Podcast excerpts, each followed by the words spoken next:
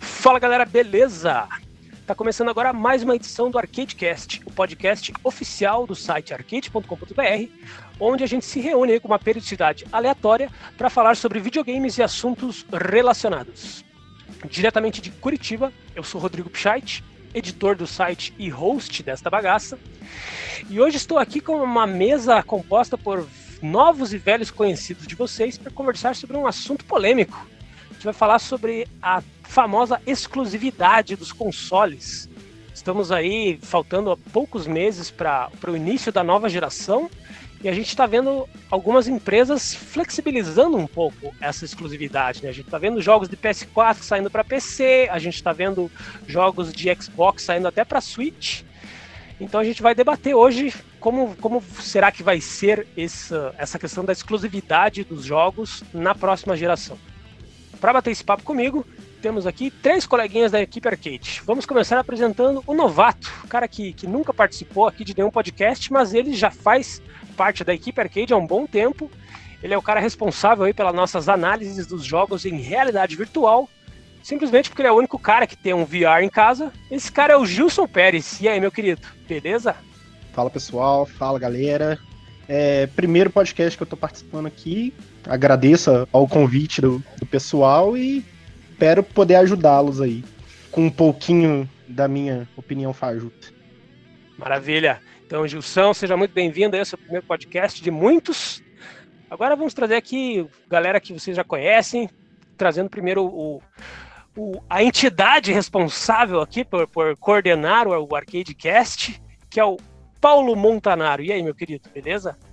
Salve, salve, galera, beleza? Estamos chegando aí para bater mais um papo, dar nossas opiniões super pouco embasadas e completamente baseadas no nosso achismo. E vamos que vamos. Caralho, vocês descredibilizam muito o podcast nas apresentações de vocês, tá louco?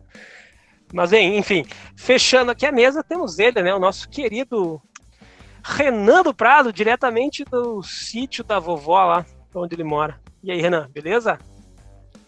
Beleza, mas o sítio é meu, tá? Era da avó, agora é meu. e os caras aí já estão descredibilizando aí o cast logo no começo, então eu vou falar o seguinte: o Arcadecast é o único podcast que vocês precisam ouvir. Ponto final. Boa, Renan, isso aí, caralho. Vamos botar ordem nessa casa. Então vamos lá. O assunto hoje é a exclusividade. Por que, que a gente resolveu falar sobre isso agora? Para começar, a gente está aí a gente está gravando esse podcast agora em meados de agosto e a Microsoft acabou de anunciar que o Xbox Series X chega em novembro, ou seja, a gente está a três meses do início aí da próxima geração de consoles. E a gente viu a própria Microsoft foi uma das empresas que mais se preocupou em flexibilizar a exclusividade dela, né? Os, os títulos hoje em dia do Xbox eles automaticamente saem também para PC e a gente viu títulos de Xbox chegando também até o Nintendo Switch, né? A Microsoft levou primeiro o excelente Ori and the Blind Forest para o Switch, e depois ela lançou também o Cuphead, que embora não seja um, um exclusivo, ela foi a primeira, né, a empresa a ter o Cuphead, que agora chegou no PS4 e tal, mas ele foi um, entre aspas, um exclusivo ali por, por algum tempo. E mais recentemente a gente viu a Sony também, né? As empresas parceiras ali, as third parties de primeira linha da Sony, como a Quantic Dream, levou vários jogos dela para PC, né? Ela levou o Detroit Become Human, levou Heavy Rain, levou Beyond Two Souls, e agora faz pouco mais de uma semana a, a Guerrilla Games levou Horizon Zero Dawn para os PCs. Então a gente está vendo, tá rolando uma uma flexibilização, né? A gente também teve Death Stranding também, né? Outro que começou sendo um exclusivo do PlayStation 4, também foi aí para os PCs recentemente.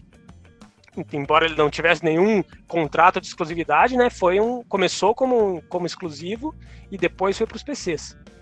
E com a chegada da nova geração, talvez a gente veja esse cenário se tornando ainda mais flexível, né? Porque as máquinas vão estar tá mais. A gente está vendo hoje em dia o, o crossplay está se tornando uma realidade para muito mais jogos, né? A gente está vendo que os grupinhos, né, os, os, sonistas e os caixistas, eles estão conseguindo jogar juntos alguns jogos.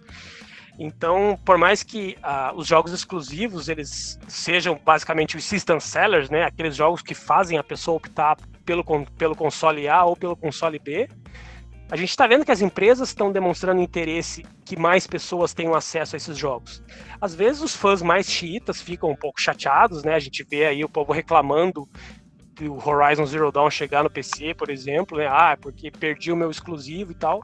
Mas eu sou da opinião que se o jogo é bom, quanto mais pessoas tiverem acesso a ele, melhor.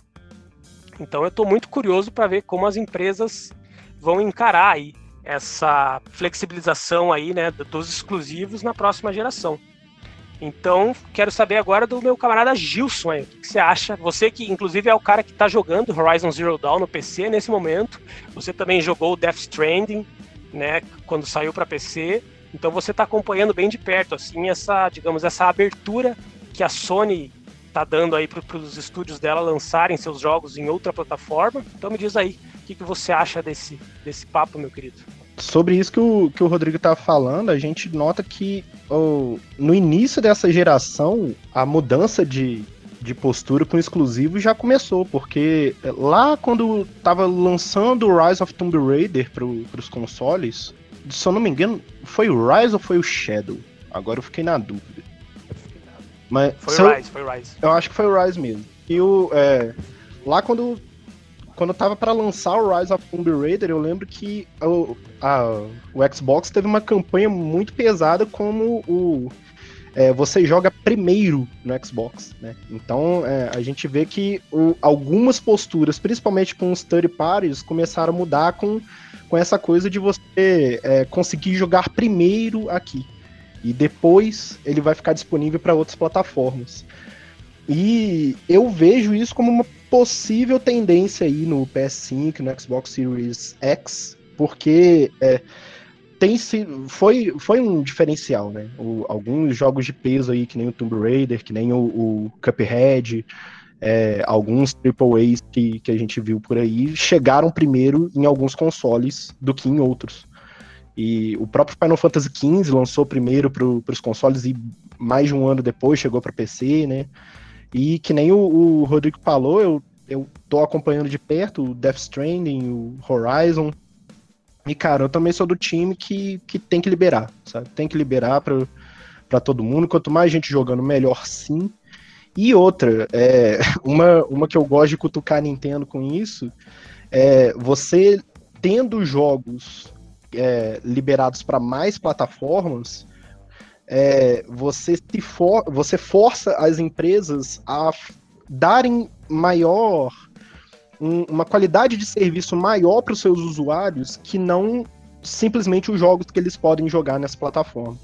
Sabe? Então, se todo mundo puder jogar God of War em qualquer lugar, se todo mundo puder jogar Zelda em qualquer lugar, a empresa não vai ficar acomodada nessas grandes IPs sem mudar, sem inovar, sem melhorar seu serviço. Ela vai precisar convencer o jogador a escolher o sistema dela, não simplesmente porque é o único sistema do mundo que ele vai poder jogar aquele jogo, e sim porque ele realmente tem, tem é, benefícios ali que ele não teria em outras plataformas. Eu acho que isso pode ser um ganho aí para a indústria.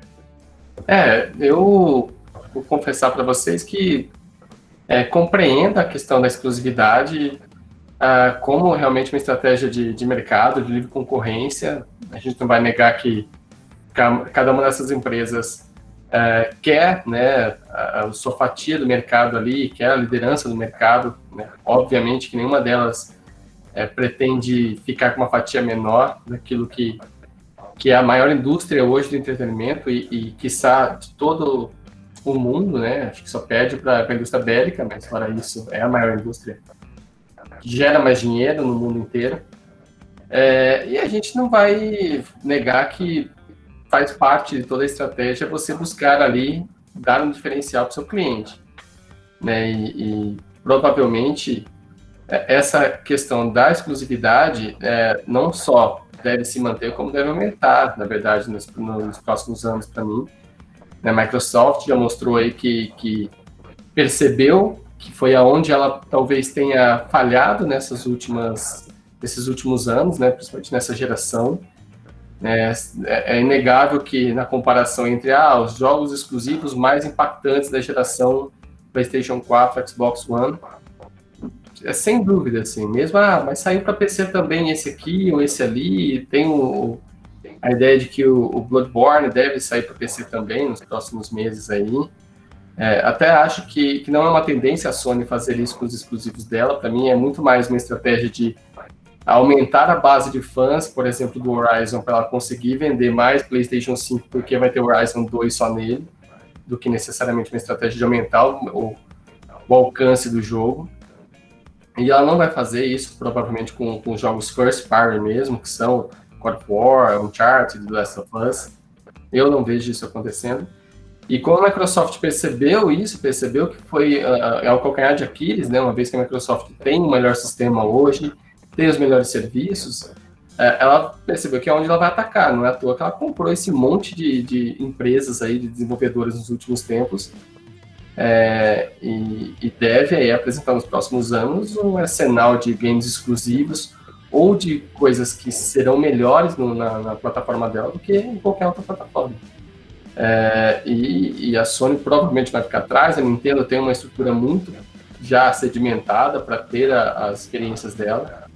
Eu, eu vejo como algo que provavelmente deve aumentar, aí deve se acirrar né, com é, cada uma delas buscando uma estratégia mais uh, agressiva de, de exclusividade e de conteúdos uh, que só vai ser encontrado nessas plataformas, vocês não acham? É engraçado até que a, a, Nintendo, por mais que ela seja uma empresa muito muito fechada, assim, né? A Nintendo tem os jogos dela nos consoles dela e ponto, mas assim, ela eu acho que é uma empresa que deu um passo muito bacana nos últimos anos, que foi ela que abraçou o mobile, né? Tipo, beleza, a gente não tá vendo, tipo, The Legend of Zelda rodando num, num, smartphone, mas ela tá transformando franquias dela em jogos mobile, né? Ela, ela levou Mario Kart pro mobile, ela levou Pokémon, beleza, Pokémon não é uma franquia da Nintendo, mas Pokémon até recentemente só jogava em console da Nintendo, né? Então, tipo, Pokémon também foi pro mobile, num jogo que virou um fenômeno. O próprio Mario teve aquele joguinho Endless Run dele, lá, acho que Super Mario Run o nome. Então, tipo, a gente tá vendo a Nintendo deu um passo que as outras empresas ainda não, não tiveram a coragem de dar, né? Que é levar, tipo assim, grandes franquias dela pro, pro formato mobile, pro formato portátil. A própria Sony, assim, tipo, eu até recentemente eu tinha um PlayStation Vita, eu acabei fazendo rolo nele, fiz um rolo com um amigo meu, mas tipo, o PlayStation Vita foi um console muito subaproveitado, cara. Até o, o, PSP teve God of War exclusivo e tal, o PS Vita não teve nem isso, sabe? Ele teve remasters dos God of War do, do, do PSP, teve ali o Uncharted, que foi um bom jogo, mas foi uma plataforma, tipo, muito mal aproveitada.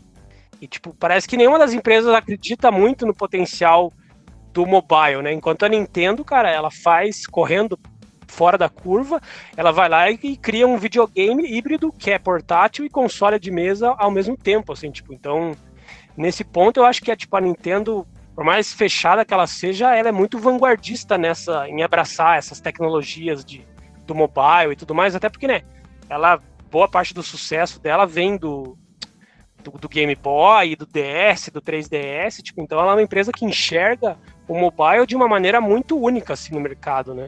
Eu acho muito legal ela, ela ter investido nos jogos para smartphones, ela tá mantendo esse lance de, de, de, videogame portátil vivo, assim, porque a gente vê agora as, as outras empresas correndo atrás. Agora, em setembro, os jogos do o Game Pass, ele vai, já vai começar a funcionar lá o xCloud, né, que é o serviço de streaming de jogos do Xbox para celular.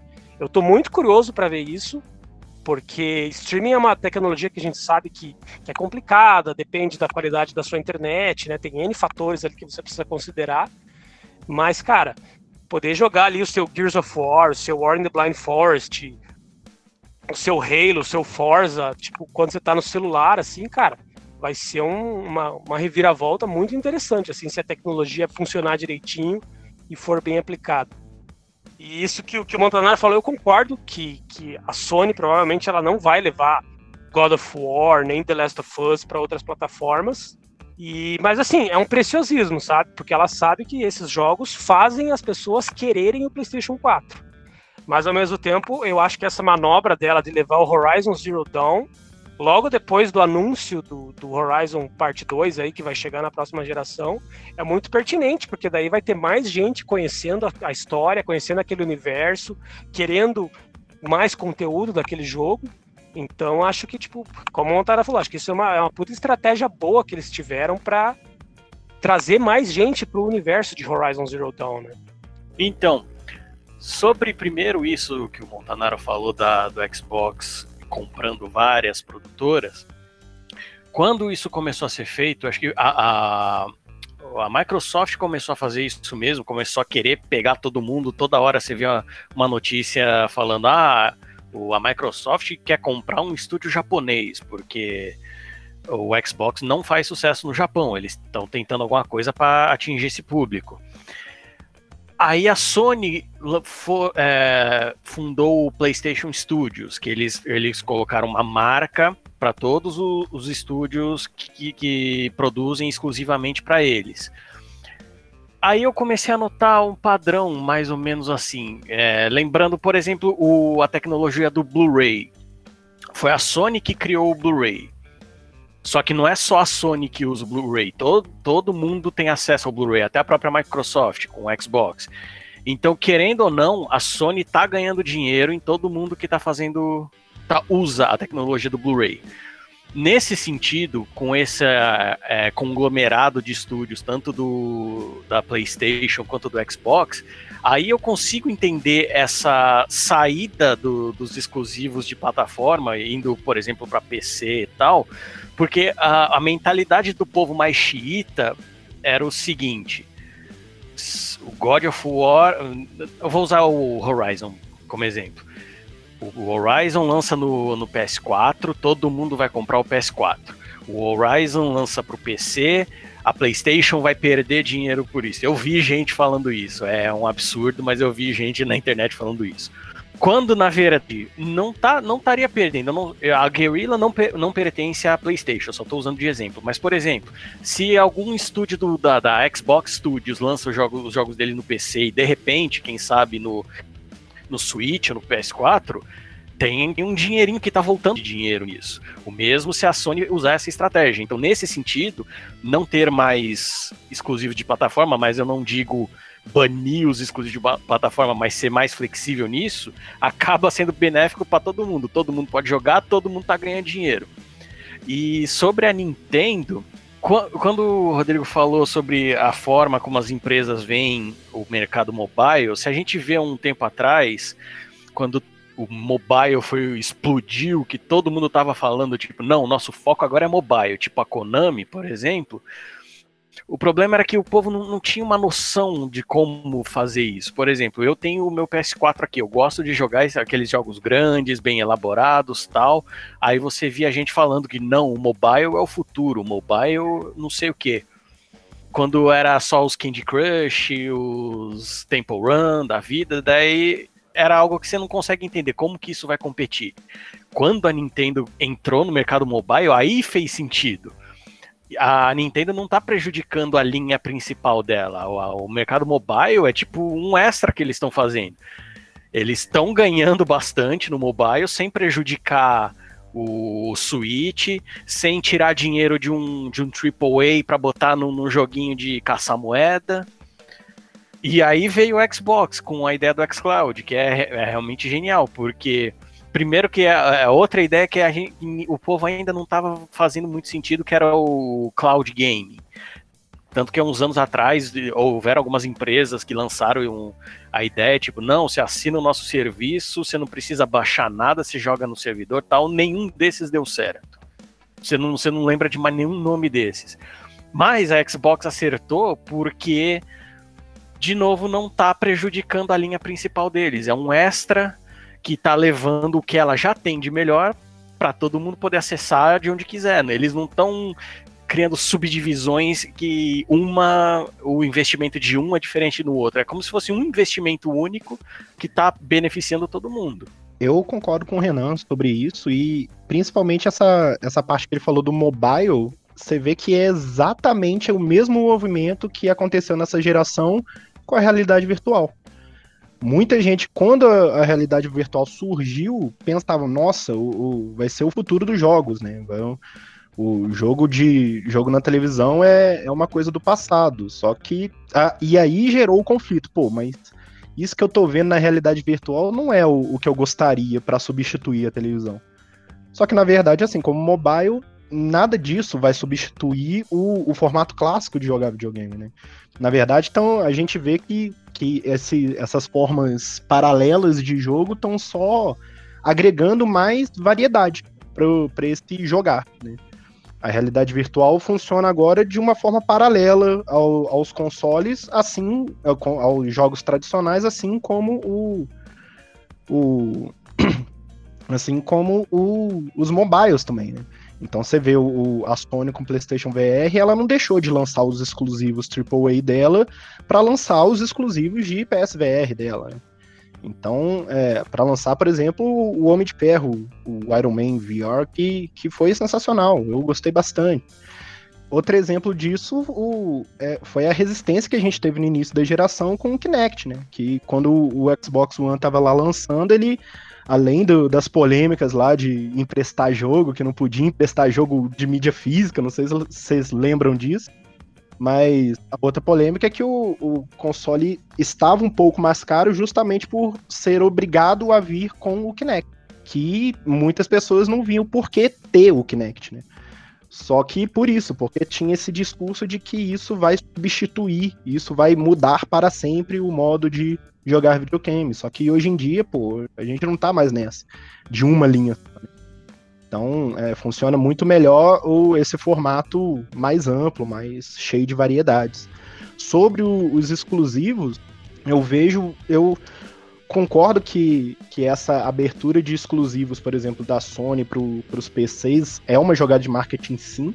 Ela quer vender o, o Horizon é, Forbidden West para a galera do PC, né? Não diretamente, mas fazer eles comprarem o PS5. Mas eu vejo também que essa postura de soltar alguns exclusivos com o tempo, eu, eu creio que possa vir a ser uma tendência também. No sentido bem desse, que nem eu falei do, do Tomb Raider no início dessa geração, entendeu? De você joga primeiro aqui, você, você que nem o, o, Horizon, o povo tá reclamando do, do Horizon perder exclusividade, mas cara, todo mundo que ia jogar Horizon Zero Dawn no PS4 já jogou. Quem não jogou não, não tá afim de jogar, sabe? Então, por, já passaram três anos do lançamento do jogo, sabe? Eu vejo que isso pode ser uma tendência pro futuro, sabe? Depois de três, quatro anos de lançado, eles abrem a porteira e passam o jogo para frente sabe? Então o, essa exclusividade vai ser uma coisa muito mais temporária, não sei. É, eu até vejo que é, isso vai depender muito dessas experiências que estão surgindo agora, né? Então, se a Sony perceber, pô, o Horizon vendeu pra caramba no PC, trouxe mais. Eles vão fazer um mapeamento, obviamente, eles têm uma, um, um arcabouço de estratégias para fazer um mapeamento de quantas pessoas migraram do PC para o PlayStation 5 é, porque gostavam do, do Horizon, eles vão ter essa, esses estudos, vão perceber, olha, funciona, uh, deu dinheiro porque vendeu, deu dinheiro porque a gente trouxe gente para nossa plataforma, é, sobretudo no momento, é, no, no, mundo inteiro, né? no Brasil mais ainda, mas no mundo inteiro, onde fica cada vez mais difícil as pessoas terem todas as plataformas em casa para jogar o que é de melhor em todas elas. É muito difícil você montar um PC parrudo, ter um PlayStation 5, ter um, um Switch, um Xbox, né, o, mais, o mais caro de todos eles. Então as pessoas, na, grande, na sua grande maioria, terão que escolher né, onde jogar e onde vai ser a, o melhor lugar para encontrar aquilo que ela quer. Esse movimento pode, inclusive, mostrar, olha, seria muito legal o God of War depois de cinco anos que saiu no PlayStation 4 e depois que saiu otimizado o PlayStation 5, sair no PC também, bem quando for para sair o God of War 2, né, 5, sei lá, que número que vão colocar nisso. Pode ser que apareça isso e, e mude tudo que a gente está falando aqui. Mas é, o, que, o que eu acredito é que essas experiências são muito mais exceção do que necessariamente uma tendência. E é, vejo isso porque, assim, é, a era dos remasters eu, eu acredito que acabou. Né? A gente não vai ter mais essa, né, essa pancada de remasters que saiu no, no começo da geração, porque o mercado talvez já não aceite mais as pessoas comprarem o mesmo jogo duas, três, quatro vezes, como a gente fez. E confesso que teve jogo que comprei realmente mais do que uma vez em mais do que uma plataforma. É... Amém. Ainda bem, né? Então a gente não vai mais comprar de novo God of War Remaster Power Ultra rodando a 120 FPS e, e tudo mais. Então, a questão dos exclusivos, de fato, né, será muito mais é, uma forma das pessoas continuarem se mantendo fiéis àquela marca. E, e, a, e, a, Sony já deixou isso muito claro. Ela não ganha dinheiro vendendo videogame e não ganha dinheiro vendendo exclusivo. Assim. Ela ganha dinheiro porque as duas coisas trouxe, trouxeram para ela o domínio do mercado. O domínio do mercado significa que vende muito mais uh, um, um, FIFA no PlayStation do que vende no Xbox. E o que ela vende mais de FIFA é que traz o dinheiro para ela. Né, o que, vem, que ela vende muito mais do Call of Duty, que, que é, sai um pouquinho antes para ela, tem um, um exclusivo a mais para ela, é o que dá dinheiro de fato. É, então, obviamente que ela vai dosar isso, vai saber dosar isso, e, e a gente acredita que eles tenham já calejado a partir de algumas falhas bizarras do, no caso do PlayStation 3 no, na Sony, ou mesmo do Xbox One lá no comecinho da, da Microsoft, ou do Nintendo Wii U da, da, da Nintendo. Eles aprenderam com esses erros uh, cometidos no marketing, nas estratégias de divulgação, para quem está vendendo, como você vai vender, uh, e vão trazer isso para uma nova geração, uh, pensando muito mais em dominar o mercado para lucrar a longo, a, a longo prazo do que necessariamente lucrar porque tem um jogo que vende em mais plataformas possíveis. Eu, eu não vejo ainda essa tendência acontecendo, ainda que é, é, possível e a gente espera que sim, porque eu tô louco para jogar Gears e, e, não consigo comprar um Xbox para isso. Então eu acho que pode acontecer, mas não vejo acontecendo. Não, esse lance do que você falou de, que é muito mais da base instalada de, de público e tal. A gente vê a Microsoft, né? O, o Game Pass, eu acho que é um dos melhores serviços que a, que tem na, na indústria dos videogames como um todo. Assim, acho que o Game Pass é um dos serviços mais interessantes. É um serviço muito barato, é um serviço que te dá muitos jogos. E assim, a Microsoft já, já deixou claro, ela não está ganhando dinheiro com o Game Pass, mas ela está fidelizando pessoas. A Microsoft, nessa geração principalmente, ela está com uma postura muito mais de, de criar plataformas assim, multi, multiplataformas, mas criar tipo, um ecossistema da marca para manter o público nele. Então, isso está até, entre aspas, gerando alguns problemas para a Microsoft, que, por exemplo, Halo acabou de ser adiado porque aparentemente o feedback que, que o jogo recebeu depois que foi mostrado não foi muito positivo, eles, eles vão precisar de mais tempo para produzir e tudo mais, mas por que, que ela teve, entre aspas, esse problema? Porque ela está pensando em um, em um jogo, não um jogo da próxima geração, ela está pensando em um jogo que, que funcione tanto na geração atual quanto na próxima. Porque ela não quer simplesmente que a pessoa troque de console, ela quer que a pessoa continue no ecossistema da marca dela, né? Então, independente se você está no Xbox One ou vai pegar o próximo, ou se você vai ficar com o Xbox One por mais uns anos, a Microsoft quer você jogando os, os novos jogos na sua plataforma atual. Isso gera esse, esse, esse, esse ruído aí, né, na, na produção de jogos, porque quando que os estúdios vão começar a poder utilizar o máximo de potencial do console para produzir jogos next gen, sendo que os jogos também precisam rodar na geração atual, sabe? Tipo, é um a Microsoft criou um problema para ela ao, ao, ao, criar esse sistema assim do, do, do ecossistema do, do, Xbox, né? Mas também a gente vê como ela está interessada em, em ter mais conteúdo próprio, que eu agora o Montanaro estava falando, ah, é difícil ter todos os consoles. Desculpa, eu tenho todos os consoles aqui, né? E, mas assim, e eu sei que a galera mil grau vai ficar chateada, mas cara, para mim os exclusivos da Sony são infinitamente superiores em termos de história, em termos de tudo, assim. Os AAAs da Sony dão de 10. E eu acho que, beleza, Forza Horizon é um jogo maravilhoso, é. Mas um exclusivo de corrida, gente, desculpa, não tem apelo nenhum para mim que não sou um fã de corrida. Para mim, o melhor jogo de Xbox dessa geração é Ori and the Blind Forest, que é praticamente um jogo indie que a Microsoft injetou dinheiro. Mas assim, eu não vejo Halo com, a, com, com o mesmo carinho que eu vejo Ori. Eu não vejo Gears, os últimos Gears, eu não vejo eles da mesma forma, porque eu acho que Ori realmente foi onde a Microsoft acertou na veia. E ela foi lá, o que, que ela fez? Ela foi lá e comprou o estúdio que fez Ori. Ela, ela, ela foi adquirindo muitos estúdios para começar a investir em, em exclusivos maiores né, no futuro. Só que isso gera um problema que, pelo que eu sei, deixa o nosso amigo Renan puto aqui, que é o problema de que jogos que não eram exclusivos vão passar a ser exclusivos de uma plataforma. Porque a Microsoft comprou estúdios que, que produziam jogos para todo mundo. E a partir de agora, esses estúdios vão começar a produzir jogos só para a Microsoft. E eu acho que o Renan tem algo a dizer sobre isso, né, Renan? Olha, quando um exclusivo vira multiplataforma, como por exemplo no caso de Metal Gear, foi, ficou na Sony até a era do PlayStation 2, até o, o Metal Gear Solid 4, daí em diante começou a lançar para tudo. Tudo bem, todo mundo consegue jogar.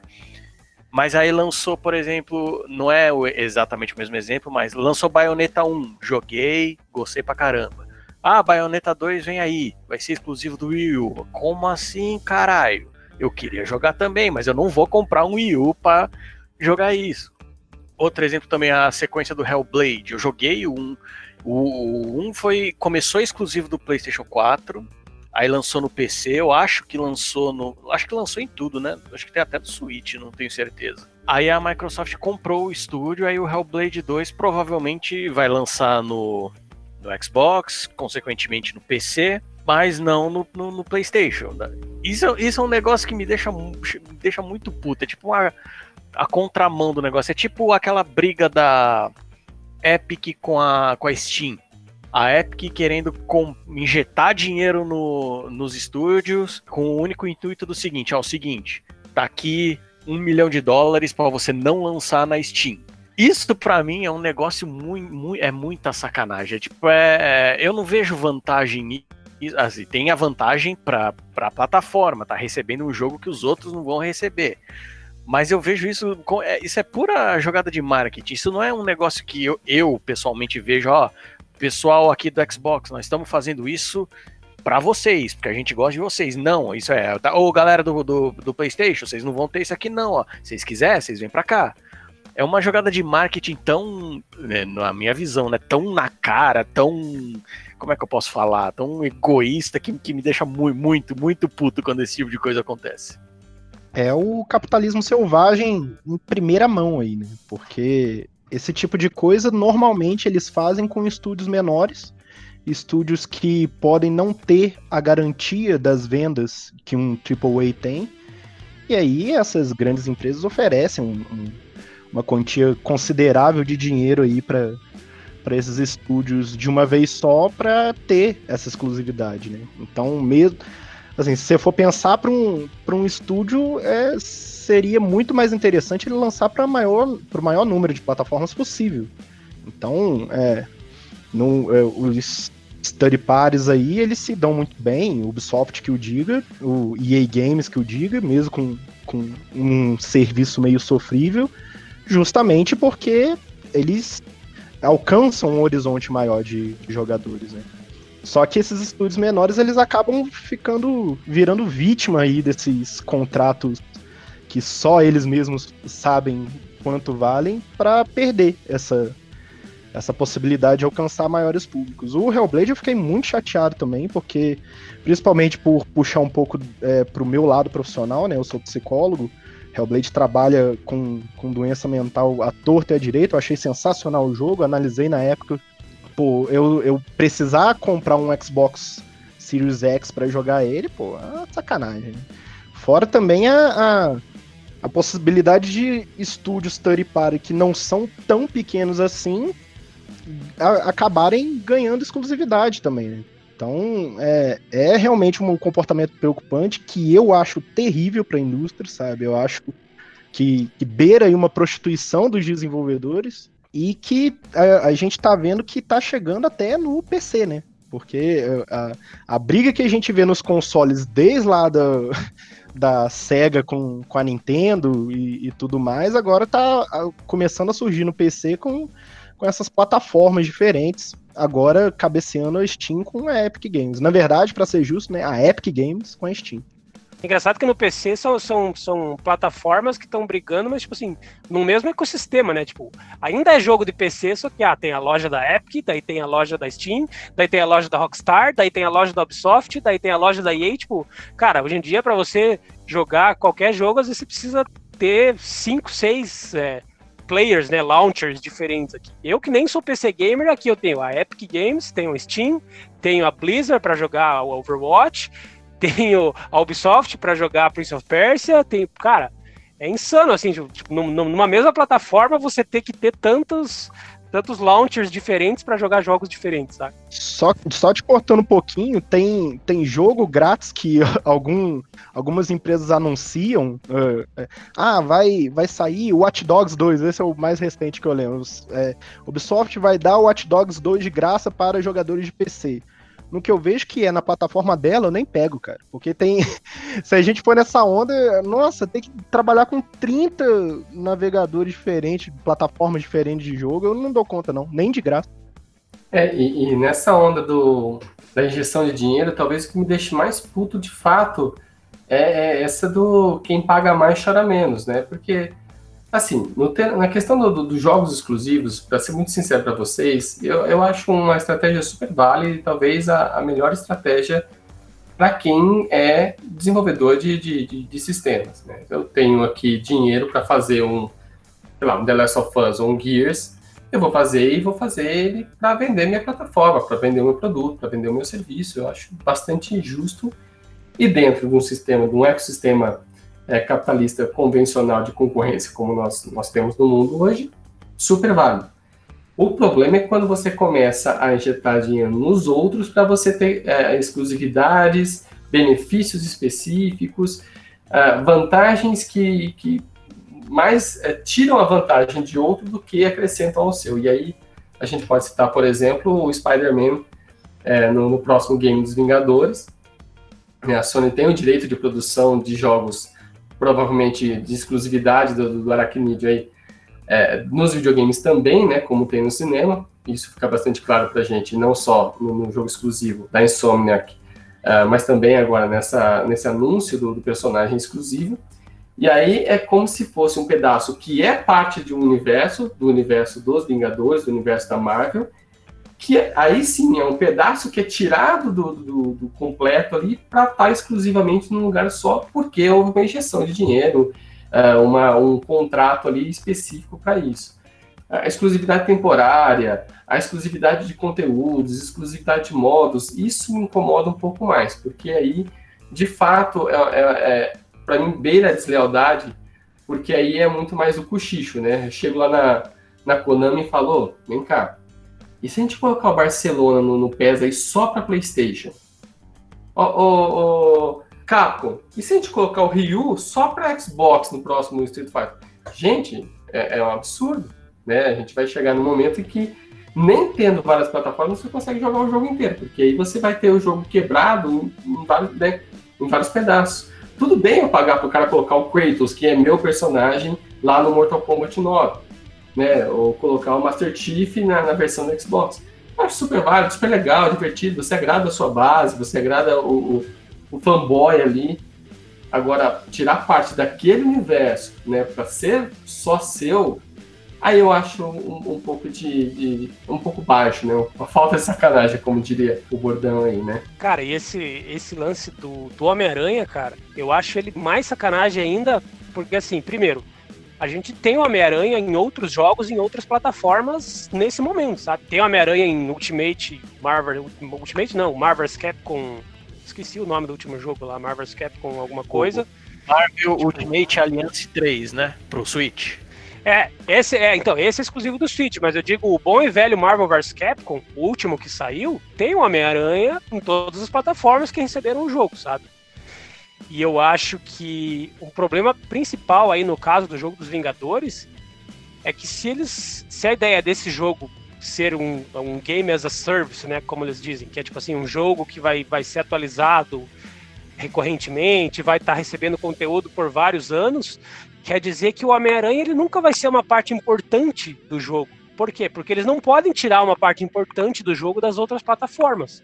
Então, tipo, o Homem-Aranha, que vai ser exclusivo do PS4, ele vai ser muito aquele DLC safado, assim, que tá ali só para ser um personagem jogável, sabe? Tipo, acho que ele nunca vai ter importância narrativa.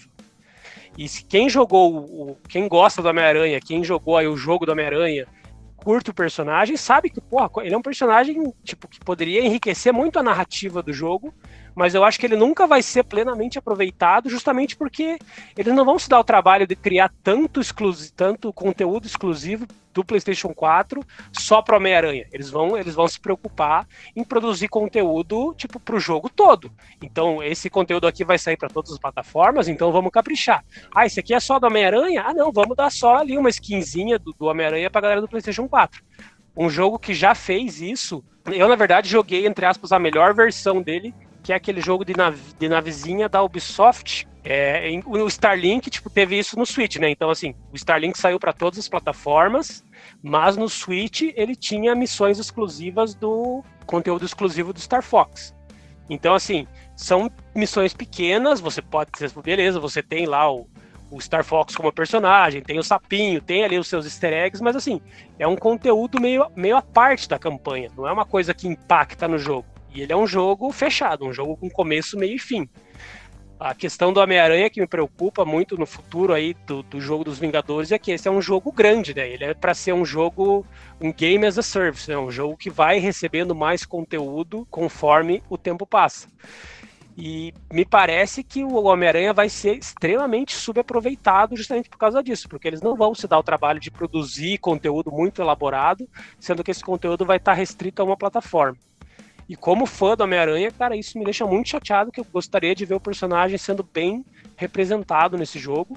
E assim, se eu tivesse que escolher uma plataforma para jogar o Avengers, eu gostaria de jogar ele no Xbox One X, que é uma plataforma, entre aspas, superior e muito mais silenciosa do que foi o PlayStation 4 Pro. Mas como eu gosto muito do Homem-Aranha, eu vou optar por jogar no PlayStation 4, que é onde tem o Homem-Aranha, sabe? Tipo, então, é uma isso nunca vai ser justo, sabe? Tipo, não vai ser justo com a galera do Xbox, que não vai poder ter o Homem-Aranha. Não vai ser junto com a galera do PlayStation 4, porque provavelmente o Homem-Aranha vai ser tremendamente subaproveitado no jogo.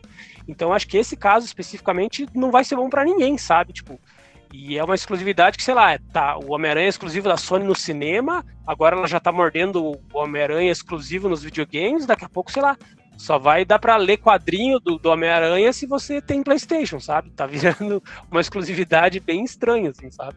Concordo com isso. Eu, é um é uma situação muito complicada e até se a gente for pensar nesse universo que, que a gente estava falando aí mais cedo do, do crossplay, que a gente pensando aí, o Vingadores um, um, um jogo que vai receber atualizações futuras, vai continuar se transformando como um MOBA, como um Battle Royale hoje em dia, e supondo que ele não, não tenho certeza se ele vai ser cross, é, vai ter crossplay ou não. É, mas supondo que ele passe a ter um dia, né? Se ele não tiver isso confirmado. Como é que vai ser? Só, um, só uma parcela do público tem acesso ao Homem-Aranha, mas todo mundo vai jogar junto, sabe?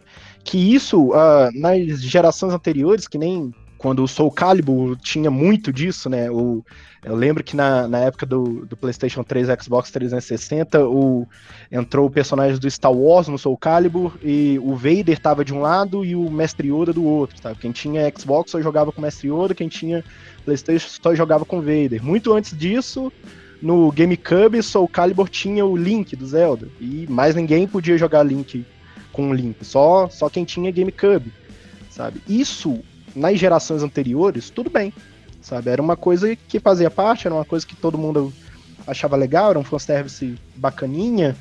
É, muitos reclamaram na época lá do, do Soul Calibur que, pô, Yoda e, e Darth Vader são da mesma franquia, você dividir uma, um pedaço do bolo para cada empresa é muita sacanagem, né? É, só que nessa época não tinha crossplay. Nessa época, quem jogava com Yoda só jogava contra pessoas que tinham Yoda também. Hoje em dia, por exemplo, um, um jogo desse escalão numa mudança aí de geração, a tendência é, é que peçam para ele ser um, um, crossplay, sabe? E aí como que vai funcionar? É, pessoas online jogando juntas, só que cada uma pode chegar até certo ponto do jogo, cada uma pode acessar só determinados personagens, sabe? Que eu, essa dinâmica funciona até muito bem com MOBAs no sentido que você desbloqueia os personagens, né? Os MOBAs, tipo League of Legends ou, ou, Dota 2, você vai acumulando pontos e usa esses pontos para trocar pelos personagens. Beleza. Nem todo mundo tem todos os personagens, mas você tem acesso, você tem essa possibilidade. Né? Nessa história do Homem-Aranha, não. Né? Então, mesmo todo mundo jogando junto, o mesmo jogo, na, na, no mesmo ambiente digital ali, o, o seu hardware que vai definir que tipo de acesso você tem ao jogo, isso é um tanto quanto complicado, né? E se a exclusividade dos jogos seguir nessa direção, eu acho que vai ser mais uma geração que nem a do uh, ao final lá do, ao final não, né? Que nem a do PlayStation 3 inteira, que nem a do Wii U, que nem a do início do Xbox One, sabe? São erros de marketing aí que eles vão precisar tomar alguns prejuízos para perceber que o caminho não é esse. É, sendo justo, assim, né? Tipo, a gente sabe que os exclusivos, né, de cada plataforma, eles estão entre os melhores jogos daquela plataforma. Então você pega The Last of Us, melhor, um dos melhores jogos do PlayStation 4. God of War, a mesma coisa. Halo, pô, a galera ama Halo, a galera tem, tem uma puta fanbase, assim, então, então tipo, quando a empresa tá injetando dinheiro para esses jogos serem bem serem feitos e serem bem feitos, isso afeta, né, tipo, a qualidade do jogo que as pessoas recebem. Mas, em contrapartida, eu vejo, por exemplo, não, não quero que isso aconteça com nenhuma empresa, tá? Eu amo videogames e acho que monopólio não é bom para ninguém, mas, tipo, o que aconteceu com a SEGA, por exemplo. A SEGA foi até a época do Dreamcast ali, aguentou o tranco, mas depois ela quebrou, né? Não, não, conseguia, não conseguiu mais participar do mercado de hardware, mas ela continuou produzindo jogos. E uma coisa que a, a molecada dos anos 90 nunca poderia conceber hoje em dia é muito normal que é o Sonic e o Mario no mesmo jogo, né? Tipo, Sonic e Mario que foram rivais ali nos anos 90 e era a galera do Super Nintendo de um lado, a galera do Mega Drive do outro. Hoje em dia os personagens estão no mesmo jogo ali, né? Beleza, são uns joguinhos bobos ali de Olimpíadas e esportes e tudo mais, mas assim, a SEGA, ela continuou produzindo jogos, ela não abandonou o Sonic, Hoje em dia ainda saem jogos do Sonic, embora tenham saído muitos jogos ruins do Sonic, também saíram jogos bons, né? O Sonic Mania é um baita exemplo de um, de um jogo bom do Sonic. Então, tipo, é uma empresa assim que ela teve que se adequar, né? Tipo, ah, eu não produzo mais, mais, mais console, mas eu ainda produzo jogos. Então ela levou o, o, mascote que era exclusivo da plataforma dela, ela levou, ela levou para todas as plataformas. Então hoje em dia você pode jogar Sonic no PlayStation, você pode jogar Sonic no Xbox, você pode jogar Sonic no PC, você pode jogar Sonic no Switch, você pode jogar Sonic junto com o Mario no Switch. E é uma coisa que até alguns anos atrás era tipo inconcebível, assim, sabe? Então, tipo, é interessante, né, como as empresas elas precisam se adaptar a novos formatos e eu acho assim, ao mesmo tempo que é, que é legal ver elas investindo pesado em exclusivos, porque esses exclusivos eles têm muita qualidade e eles são, são determinantes né, para a venda de consoles e para o sucesso ou fracasso de, de, uma, de uma plataforma.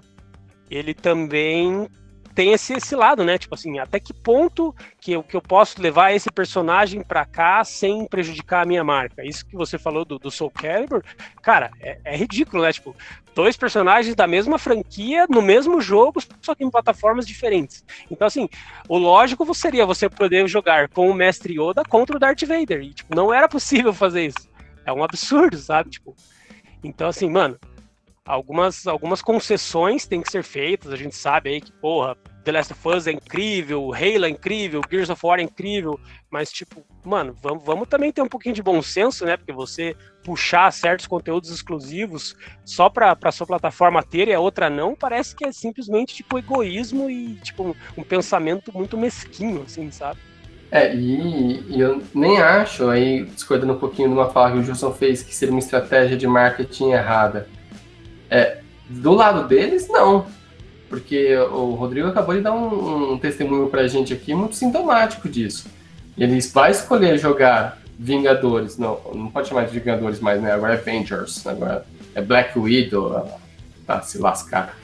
Ele vai jogar Vingadores no PlayStation não porque é o melhor lugar para jogar, mas porque tem um personagem que a Sony foi lá e pagou para ter só esse.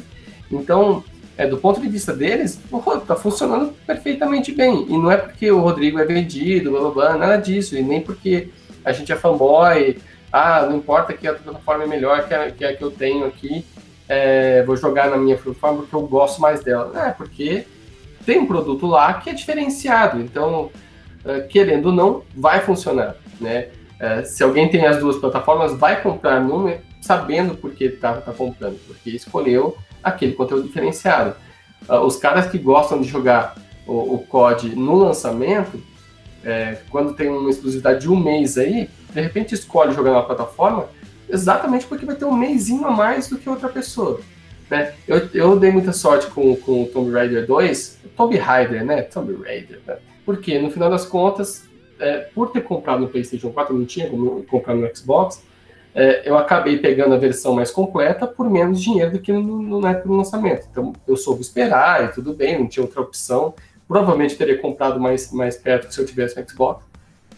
É, mas quando essa exclusividade é, me traz de fato benefícios para o que eu realmente gosto, como o Homem-Aranha, como jogar online no dia do lançamento, uh, como ter um mapa ex exclusivo, uma skin exclusiva, agora que os jogos free to play uh, ter, ter uma skin exclusiva é um diferencial que pode fazer com que a pessoa escolha aquela plataforma ou não, né? É, então, uh, do ponto de vista deles, é perfeito, eles estão fazendo funcionar. De repente, os 2 milhões que os caras, estou inventando um número aqui, mas 2 milhões que a Sony jogou na mão da Square para ter o Homem-Aranha no jogo, foi o suficiente para conseguir vender muito mais jogos dos Vingadores no PlayStation do que uh, vai ter venda no, no, no Xbox. O problema é para a gente, enquanto consumidor, enquanto quem tem que fazer as escolhas. Né? E às vezes as escolhas, mesmo que eu possa fazer, ah, vou comprar Soul Calibur em todas as plataformas que tiver, não vou conseguir fazer Darth Vader lutar contra Yoda. É um absurdo. Os dois personagens estão no jogo e nunca. Eu, tenho os dois videogames, tenho os dois jogos nas duas plataformas, vou comprar inclusive o remaster e não vou jogar com todos os personagens um contra o outro. É ridículo, né? E, e se isso for uma tendência que vai se manter, uh, e a felicidade é que algumas tendências a gente acaba renegando, a tendência, por exemplo, do Killer Instinct, a gente renegou, né, enquanto, enquanto consumidor. Né? Felizmente, porque se, aquela tem, se aquele formato de você comprar personagem por personagem de um jogo, que é free, mas tem um personagem só, um cenário só, se aquilo funcionasse, hoje a gente estaria comprando fase de jogo. Estaria comprando. É, no Vingadores, estaria comprando o jogo do Vingador só com o Hulk e tendo que comprar personagem por personagem, missão por missão. É, então, pode ser que algumas estratégias dessas não vinguem, né? E, e tomara que essas mais predatórias não vinguem. É, mas no final das contas, algumas vão acabar, a gente acaba cedendo. A gente cedeu para DLC, né? É, a gente renegou quando o final do jogo vinha em DLC, como aconteceu lá com Shadow of Mordor, como aconteceu com, com Castlevania, se não me engano, o primeiro Lords of Shadow também, o final vinha lá na, numa DLC. Mas a gente aceita DLC hoje como normal. Se um jogo sai sem DLC, a gente fica. Cadê a DLC? Cadê a DLC do Last of Us 2? Não vai ter? Como assim não vai ter? Não vou poder comprar mais conteúdo? É um absurdo não poder mais comprar mais conteúdo. Cadê o DLC do God of War? A gente já, já aceita isso como parte do mercado.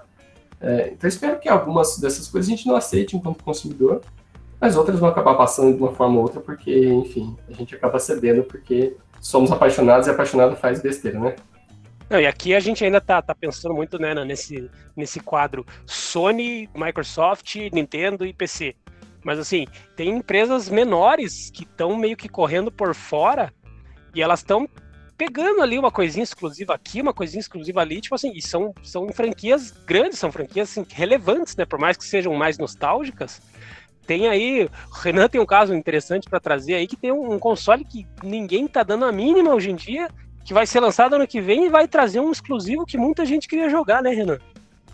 Olha, eu começo com uma pergunta. Você aí que está ouvindo a gente, você já ouviu do, falar do console Intellivision Amico? Agora aquela pausa da Dora, aventureira, para você poder pensar.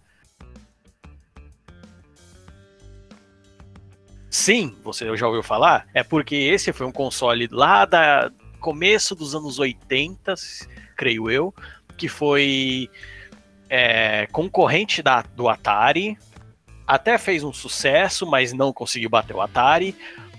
E ele era um console esquisito pra caralho, porque o controle dele era um teclado numérico de telefone e o joystick era um disco, tipo aqueles de, de som para você aumentar volume. Não sei porquê, a empresa Intellivision, que ainda existe, resolveu: vamos relançar esse console o povo vai querer esse console. Eles refizeram o console, o controle é a mesma coisa, só que em vez de teclado numérico, agora é touchscreen.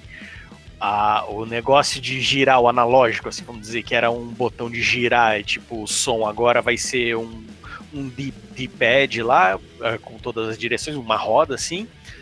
E esse console vai ter como exclusivo Earthworm Jim 4 provavelmente vocês vão lembrar se vocês viveram na, na, década de 90, que era aquele jogo daquela minhoca que tinha uma armadura bombada pra caramba, viajava no espaço, fazendo um montão de coisa doida. Essa a Intellivision, não sei como eles conseguiram convencer a equipe do Earthworm Jim a fazer esse novo jogo. E eu falei, eu não Fala sei de como. Minhoca. Eu ia falar, não sei como convenceu. É claro que eu sei, foi dinheiro, né? Que outra forma ia convencer mas vão fazer esse jogo exclusivo só para só pra esse console. E esse é tipo. Já começa que esse Amico vai ser um console andro, uh, baseado em Android. Se vocês lembram um pouquinho de história, vocês vão lembrar que o último console a tentar isso foi aquele Ouya. E cadê o Ouya hoje em dia? Ninguém lembra dessa, dessa bosta. Então, tipo, a gente tá falando aqui, por exemplo, ah, a Xbox comprou, comprou o estúdio do Hellblade, Hellblade é exclusivo do Xbox. A Nintendo, não sei, é, ela fez uma parceria lá com a Platinum Games, Bayonetta agora é exclusivo da, do, da Nintendo. O próximo Hollow Knight, é o Silk Song, vai lançar primeiro no Switch, provavelmente depois nas outras plataformas. Mas nesse caso, quem que vai comprar um Intellivision amigo para jogar o Earthworm Jim 4? Sendo que, segundo as notícias, normalmente o povo já já caça, né, para saber se vai ser um exclusivo temporário, tal, por exemplo, no Tomb Raider ou Tomb Raider que o Rise lançou primeiro no Xbox, mas, era, mas foi anunciado desde o começo. Um ano no Xbox, depois vai para as outras plataformas. No caso do Earthworm Jim, não. Eu queria muito jogar esse jogo, porque eu gosto muito da, da série. Eu joguei o 1 e o 2 no Super Nintendo. Ele teve mais dois jogos, um 3D e um para Game Boy, eu acho que ninguém lembra porque foram ruins. Aí o 4 já, já vai lançar assim, tipo, já, já chegou, erra, chegou errando é um negócio complicado pra caramba. Não dá nem pra ter uma opinião formada de um negócio tão sem sentido assim, né? Não, cara, mas é. A verdade é que assim, tipo, a gente, como consumidor, a gente. O mercado de videogames, ele doutrinou a gente a, a se acostumar, né, com exclusividades. Então, assim, desde a. Beleza, Atari meio que foi aquilo que você falou. O, o, Amico era um concorrente do Atari, mas ele nunca foi relevante. Mas a partir do momento que teve Mega Drive e Super Nintendo essas rivalidades elas começaram a existir, elas nunca mais pararam, né? Então, tipo, a indústria dos videogames, ela sempre foi muito polarizada, assim, de tipo, ah, se você joga Sonic, você não gosta do Super Nintendo, se você joga Mario, você não, não gosta do Sonic. E a gente, esse é um costume que vem até hoje, né, cara? E ele gera uma comunidade que, infelizmente, é muito tóxica, tipo, em alguns aspectos, tá? Não, não vamos generalizar. Mas a gente teve aí recentemente o caso daquela galera, daquele stream lá, o Xbox Mil Grau, que falava um monte de merda, racista e xenofóbica e tudo mais. E assim, essa comunidade, esse tipo de, de gamer, né, tóxico assim, ele é muito fruto dessa dessa, dessa mentalidade divisiva, né? Tipo assim, ai, porque eu tenho Xbox, eu automaticamente odeio PlayStation 4. E cara, não tem que ser assim, sabe?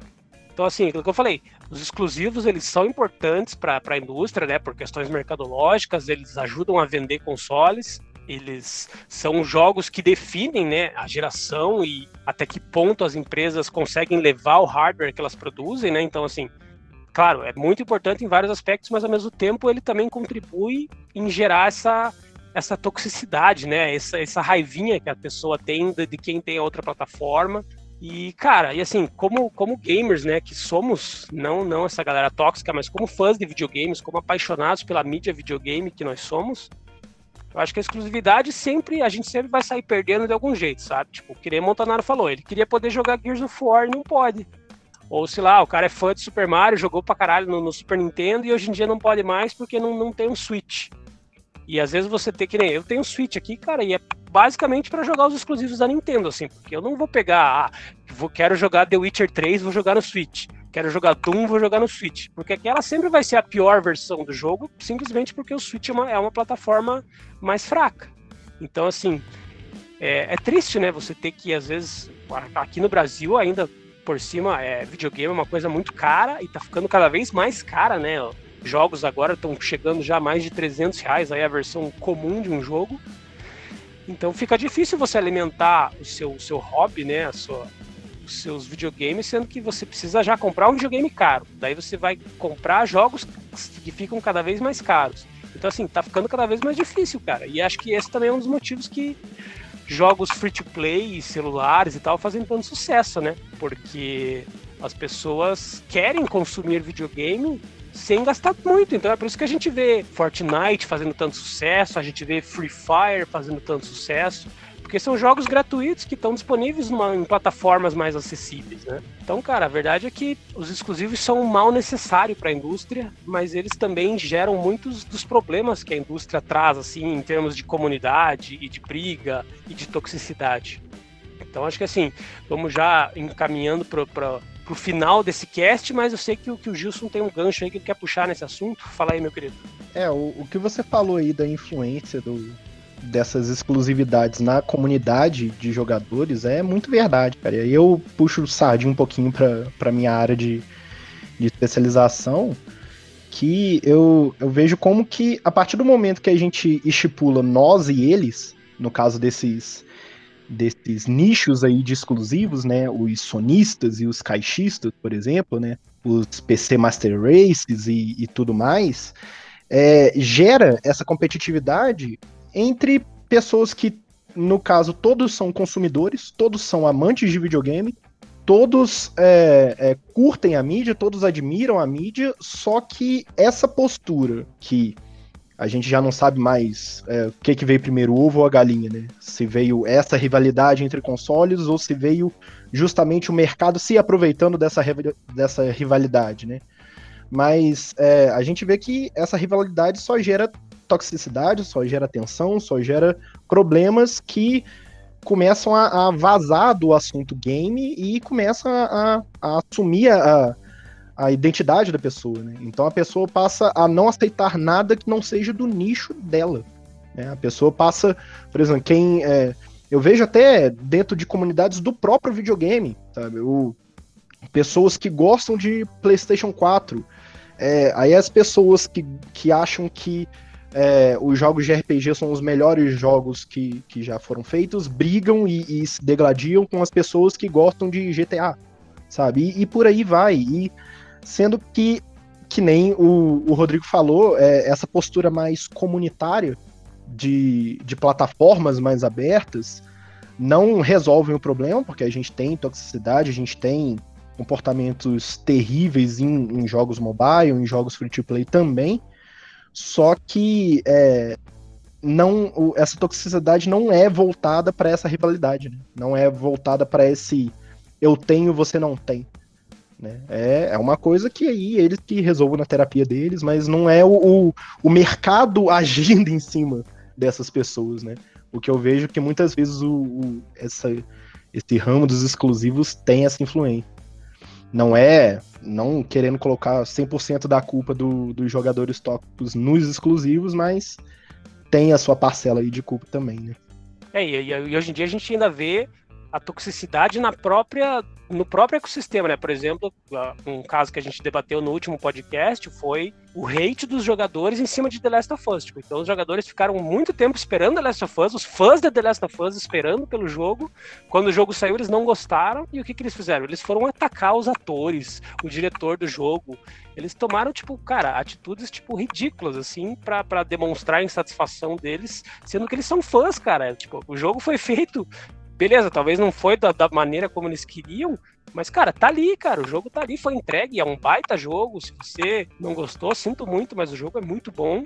E assim, o fato é, exclusivos são necessários para a indústria, né? Como eu falei, a gente meio que se acostumou com isso e as indústrias hoje em dia elas gastam milhões aí para pela justamente pela exclusividade, né? A Sony tá pagando milhões para Naughty Dog para ter The Last of Us só no PlayStation. Agora para ter Homem-Aranha só no PlayStation e tudo mais. Então assim, bom pra gente nunca vai ser. A questão é de que lado que você vai ficar agora? Você vai pro lado do Xbox, que tem um ecossistema legal, que vai manter o Game Pass e vários serviços legais que a Microsoft vem fazendo, ou você vai ficar no PlayStation, que vai ter, sei lá, o Homem-Aranha nos Vingadores, e vai ter os exclusivos de peso da Sony, que a gente sabe que, que vai vir com tudo. Então, assim, a gente sempre fica na corda bamba, né? É um, é um negócio caro, fica muito difícil de ter todas as plataformas, então a gente precisa sempre decidir. E os exclusivos pesam muito nessa decisão, né? Então, assim, não temos uma resposta, infelizmente, não temos a solução, a gente só está aqui para jogar a conversa fora sobre o assunto mas a gente quer saber também de você aí que está ouvindo esse podcast. O que, que você acha dos exclusivos? Se você acha que isso é bom para a indústria, se você acha que isso é ruim, se você acha que isso é bom para os jogadores ou que isso é ruim. Quais são os exclusivos que você gosta, se isso influencia ou não na hora que você escolhe qual plataforma que você quer jogar. É, se você vai, às vezes, pelo sistema ou porque os seus amigos têm. Acontece muito isso, né? Ah, eu tenho PlayStation 4 porque meus amigos têm PlayStation 4 e eu quero jogar com, com, com eles, sabe? Tipo, então isso também influencia muito, né? Tipo, a popularidade de, um, de uma plataforma leva mais pessoas simplesmente para elas poderem jogar com os amigos e tal. Então a gente quer saber de você, o que, que você acha disso, se você gostou desse papo, se você quiser sugerir pauta para o nosso próximo podcast aqui, o, o espaço de comentários está totalmente à sua disposição. Eu queria lembrar também, no, no, podcast passado a gente não fez isso, mas é bom fazer, né? Lição de casa. Se você quer seguir Arcade aí nas redes sociais, a gente está em todos os lugares, menos no TikTok, porque a gente é velho. Mas a gente está no Instagram, a gente está no Facebook, a gente está no Twitter, a gente está em todo que é lugar. Procura lá por Revista Arcade em todos os lugares que vocês acham a gente por lá, beleza? E o site, né, arcade.com.br, tá? Todo dia tem notícia fresquinha, tem análise de jogos. Presta atenção que a gente não fica só analisando o jogo famoso, a gente analisa muito jogo indie também. Isso é muito legal. Então fica de olho aí no site, nas redes sociais, que a gente está sempre falando de videogame em tudo que é lugar. Então quero agradecer aqui os camaradas da equipe que participaram aqui desse papo comigo. Um abraço para todo mundo e a gente se vê na próxima edição do ArcadeCast, beleza? Aquele abraço, falou!